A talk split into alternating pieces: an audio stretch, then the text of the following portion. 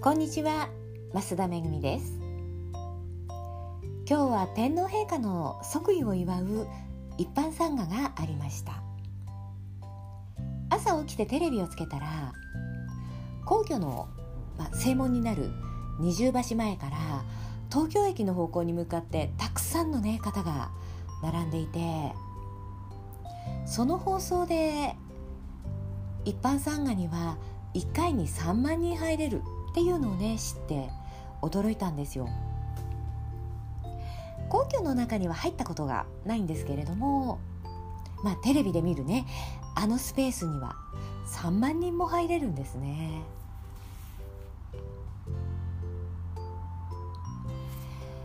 で天皇陛下のお言葉がねここに皆さんの健康と幸せを祈るとともに我が国が諸外国と手を携えて世界の平和を求めつつ一層の発展を遂げることを心から願っております。というものでした。令和も戦争がない平和な時代であってほしいですね。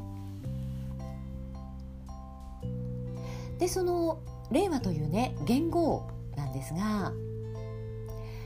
元号があるのは現在日本だけということなんですよ。でかつては中国や韓国それからベトナムなどでも元号が使われていたそうですが今はもうないそうです。まあ日本に住んでいて元号とね西暦両方があると分からなくなってえっと、今って平成何年だっけ？みたいなね会話がよくありますけれども。まあ日本にしかもう残っていない唯一のものなんですよね。えそして、まあ、日本の皇室というのが世界最古の王室というのは、まあ、ご存知の方もね多いと思いますけれども。今の天皇陛下で126代目もう2600年以上神話からずっと一つの血筋で続いている世界で一番古い王室なんですよね。で2番目がデンマーク3番目がイギリスで4番目に古いのがスペインで、えー、5位がスウェーデンこうして、まあ、国の名前を並べてみるとどの国も、まあ、皇室ファミリーと交流がある国々ですよね。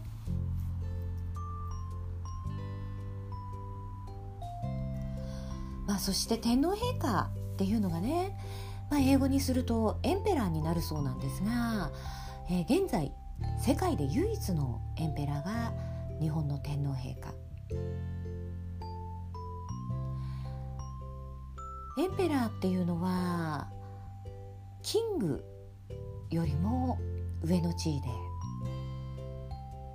まあ皇帝ですね皇帝法王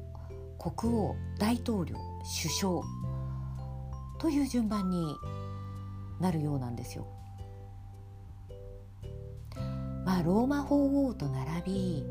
どの国の国王よりも上の地位だと言われているそうです。もしかしたらね日本人が一番分かってないのかもしれないです。天皇陛下って本当に諸外国の方からまあ尊敬されているんですよ。で皇室それから言語どちらもねあの大切にしなくてはならないもので日本人としてもっとね誇りに思っていいものなのかもしれないです。ということで今日はこの辺で終わりにしますね。